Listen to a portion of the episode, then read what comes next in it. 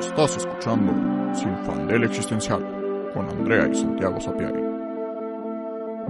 En el episodio de hoy, You Can Do Magic. Puedes hacer magia.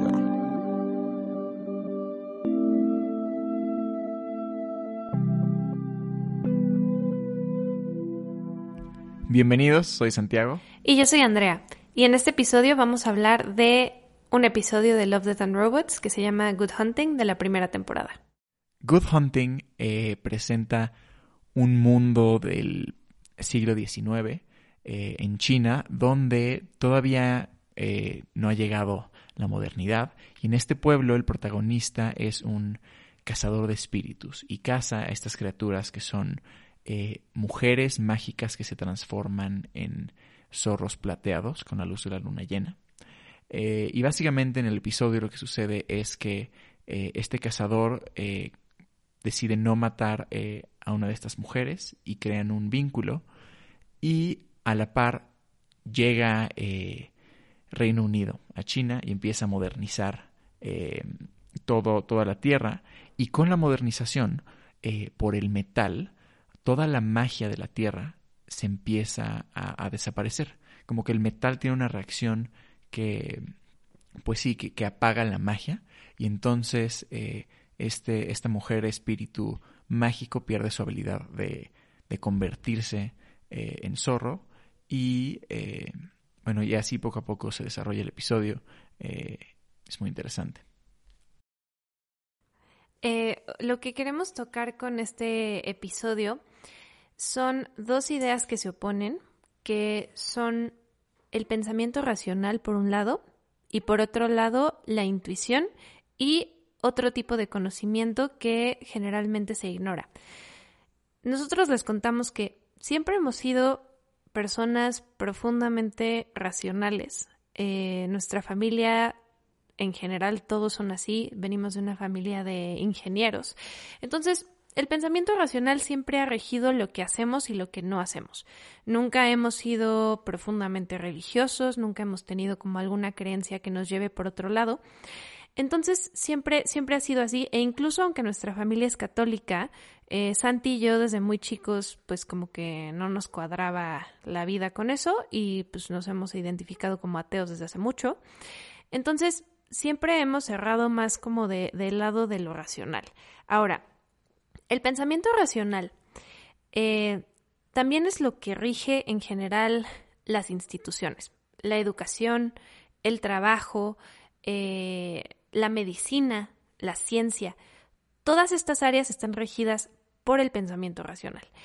Y una, una parte de la existencia humana, de la experiencia en este mundo que se ha dejado de lado y que incluso se ha ridiculizado es la intuición un conocimiento que no viene desde lo empírico, que no viene desde lo comprobable, sino más bien desde una experiencia orgánica y desde un conocimiento del mundo que no encaja dentro de estos preceptos supercuadrados que, que son lo que estamos acostumbrados a, vivir y a, validar. Entonces, lo que queremos tocar eh, desde este episodio, que habla de magia, y después de ciencia, aunque más bien como de un lado steampunk, es cómo estas dos em, nociones se contraponen y cómo es posible que puedan coexistir. Porque nosotros hemos, eh, como vamos creciendo, hemos llegado a un punto en el que creemos que no están necesariamente en oposición. Nosotros empezamos siendo bueno, primero católicos, un poco a la fuerza, luego ateos, desde muy chicos. Y ahora nos identificamos más bien como paganos. Nos hemos adentrado especialmente en el tarot y Santi fue el primero en entrarle. Exactamente, hace como dos años, este, por una amiga conocí las cartas, me llamaron mucho la atención y pues empecé a estudiarlas, como a leer un poco más de ellas.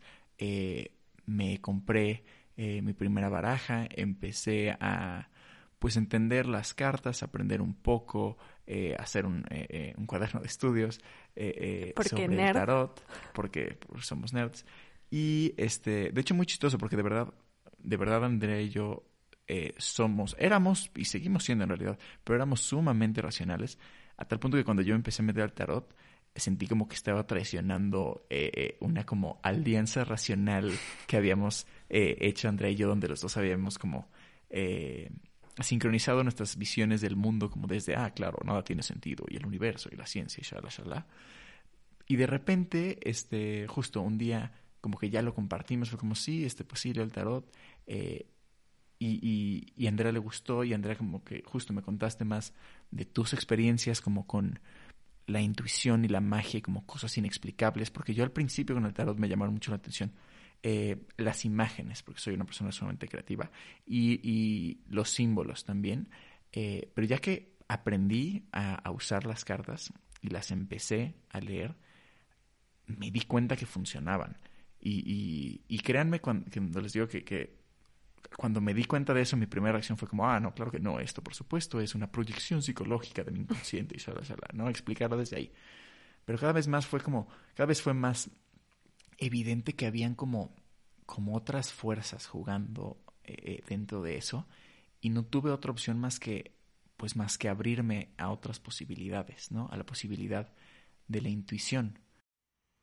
Sí, yo eh, cuando Santi me contó del tarot, a pesar de que igual me considero bastante pues racional, que ya no sé si es el término correcto, pero como que más bien creo que somos escépticos, creo que por ahí va. Somos, somos lógicos. Somos, ajá, somos muy escépticos, o sea, realmente no, no nos gustan esos rollos como pseudocientíficos, libros de autoayuda, el Miracle Cure, todas esas cosas. Ni, fe ciega, ni creencias ciegas, o sea, incluso dentro de la magia nos gusta, nos gusta que todo tenga cierta pues lógica y coherencia y que todo sea cuestionable y nos cuestionamos todo constantemente. Exacto, pero a pesar de eso, eh, cuando Santi me empezó a contar del tarot, pues me pareció muy interesante. Por un lado, porque yo de niña siempre tuve vivencias muy particulares, muy inexplicables, que yo ya más grande racionalicé, igual que Santiago, así de no, obviamente lo soñaste, te lo imaginaste, tenías una imaginación gigante de niña, ¿no? Como todas estas excusas que te vas poniendo. Y luego dije, a ver, no, o sea, me acuerdo claramente de ciertos eventos que sucedieron, de ciertas cosas que no tienen explicación, por ejemplo, algo muy tonto, pero que también acá nuestro productor Efren se va a acordar. Eh, cuando éramos niños y estábamos en Cuernavaca, en la alberca, y a mí me gustaba jugar a que era bruja porque pues, no sé, cosas que haces de niña, es muy divertido. Y entonces yo les decía como, sí, voy a hacer que esto pase y voy a hacer esto y el hechizo y lo que sea. Y un día se me ocurrió, estábamos en la alberca, eh, empezó a llover, no, no estaba lloviendo. Y les dije, voy a hacer que llueva. Y entonces yo levanté mis manos, obviamente como he visto que se hacen las películas, y dije, órale, pues que llueva. Y empezó a llover. Y me acuerdo que mis primos se quedaron así de, güey, ¿qué acaba de pasar? Y obviamente yo me sorprendí muchísimo porque pues fue así de, güey, ¿qué?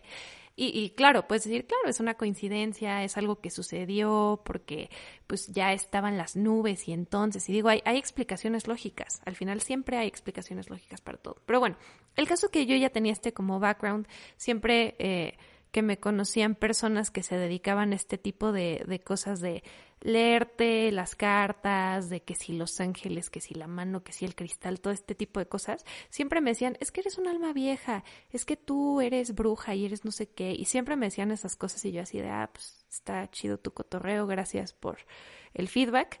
Em, pero cuando me empezó a contar esto, Santi, la verdad es que no lo rechacé de inmediato, al contrario, se me hizo muy interesante, como que decidí darme el chance de abrir esa puerta de ver estas experiencias y estas percepciones desde otro lado, que no es solo el escepticismo. Y después yo me empecé a meter también al tarot. Empecé a, a estudiar, a ver las imágenes, pero sobre todo en el tarot, más que tomar como un approach muy metódico, simplemente me dejé llevar por mi intuición. Dejé que las cosas sucedieran y empecé a tener lecturas de verdad muy particulares, muy específicas, que no hay manera como de, de, malinterpretarlo, porque aparte tengo un cuadernito donde anoto todo lo que, lo que me dicen las cartas y que luego puedo comprobar que sí sucedió. Entonces, no sé, abrir esa puerta me dio un insight al mundo que no tenía. Me dio la otra cara de la moneda del caos. O sea, al final creo que lo interesante es que al abrir esta puerta no estamos invalidando nuestro pensamiento racional y escéptico, sino que lo estamos profundizando, porque al final una como una tesis que tenemos es el mundo es caos absoluto. Pero eso no significa que no puedas encontrar orden dentro del caos, que puedas encontrar patrones, que puedas encontrar cosas que funcionen y creemos que más allá de solo verlo desde el lado científico, racional, matemático del día a día, este lado más místico también te da herramientas para entender ese caos. El asunto es no caer en el dogma.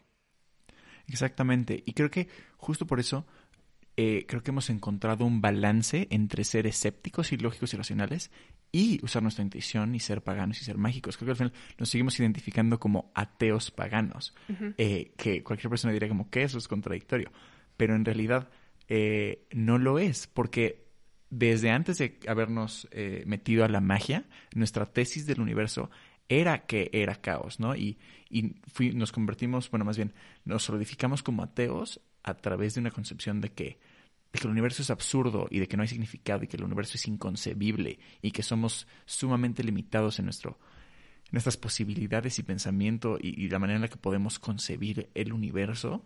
Eh, eh, y el universo, no piensen en, en, en, la galaxia y estas imágenes. Eh, del espacio. Exacto, del espacio. O sea, piensen la existencia misma, el, el, el, todo o la nada, lo que sea que es, que es.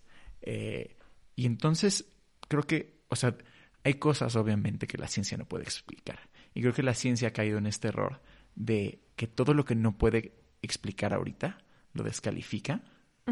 y, creo que justo, eh, ¿cómo, ¿cómo va la frase que te gusta mucho? Pues que la magia al final simplemente es ciencia que no se ha descubierto aún. Exactamente. Eh, creo que la humanidad ha tenido experiencias eh, muy mágicas a través de la historia y creo que descalificarlas es un error.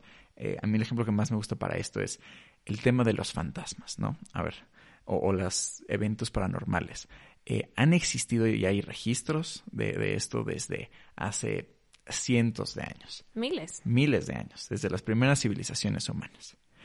Me vas a decir ahorita, con tu seguridad científica lógica, que todas esas experiencias fueron eh, alucinaciones masivas, eh, sugestiones psicológicas, lo que quieras.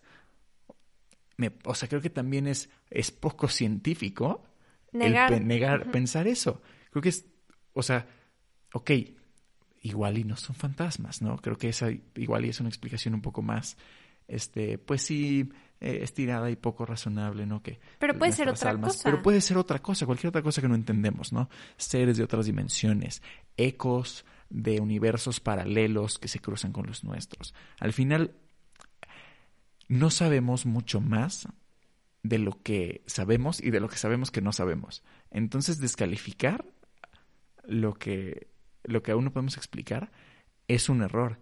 Y la intuición y la magia, de alguna forma, que aún no podemos justificar a través de nuestros métodos científicos y lógicos, nosotros, Andrea y yo, personas sumamente lógicas, hemos visto que funcionan. Las cartas nos... funcionan, perdón, las cartas nos funcionan. La astrología nos funciona.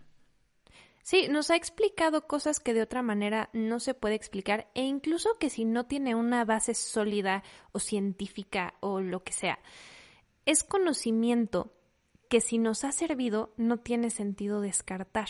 Ahora, el tema es, esto no justifica la charlatanería o el rollo de sí, este mejora tu vida en 10 sencillos pasos, el libro que va a hacer que tu vida sea, o sea, güey, no, eso no sucede, así no funciona. Creo que más bien este es una cuestión de cuestionar absolutamente todo, de no tener un dogma, de no seguir a un maestro, porque al final pues todo es falible, y de entender que dentro del caos hay maneras de encontrar orden, hay maneras de hacer conexiones que tal vez eh, de una manera lógica científica no existen y que si te funciona, no tiene sentido dejarlo de lado, porque al final lo estarías dejando de lado por tu propio ego, por decir, no, yo soy una persona sumamente lógica, háganme caso a mí. No lo estás haciendo porque realmente realmente creas que no funciona.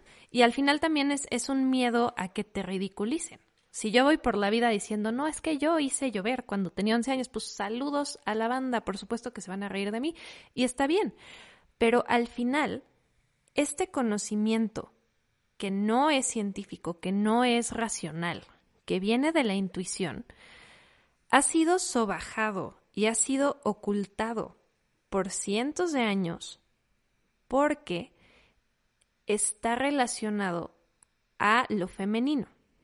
Ahora, ¿cómo se relaciona esto con la historia? Las brujas son las primeras curanderas, las primeras personas que experimentan con hierbas y con cosas que al final ahora son medicamentos, porque pues nuestros medicamentos de qué están hechos, de sustancias, de hierbas, de, de minerales. Entonces, las brujas que fueron demonizadas por hacer eso, en realidad son los precedentes de la medicina, de muchas cosas que en ese momento no se entendían y por lo tanto eran magia, pero que terminaron siendo ciencia. Y eso es lo que creemos, que probablemente estas cosas que ahorita no tenemos el lenguaje ni las bases para explicarlo, en el futuro probablemente sean ciencia y sean comprobables y existan dentro del pensamiento racional. Al final el pensamiento racional nada más es una herramienta que debería servir para liberar, pero al contrario,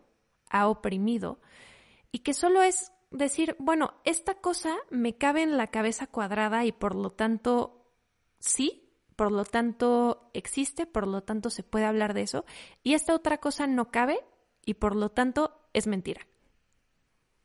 Sí, exactamente. Y creo que aquí es donde se conecta mucho más claro todo esto que estamos diciendo con el episodio de Good Hunting y con esta metáfora que tienen de que el metal bloquea la magia. Creo que al final la modernidad, eh, que son los inicios del capitalismo, este bloqueo, más bien, o sea, trajo una, una concepción de la realidad justo meramente científica y racional y justificable, eh, eh, que, que, sí fue y sigue siendo muy buena para muchas cosas, pero creo que el error está en, en que eso descalifique totalmente todo eh, otro tipo de, de, conocimiento, ¿no? Que esta idea de que el metal moderno tenga que bloquear la magia.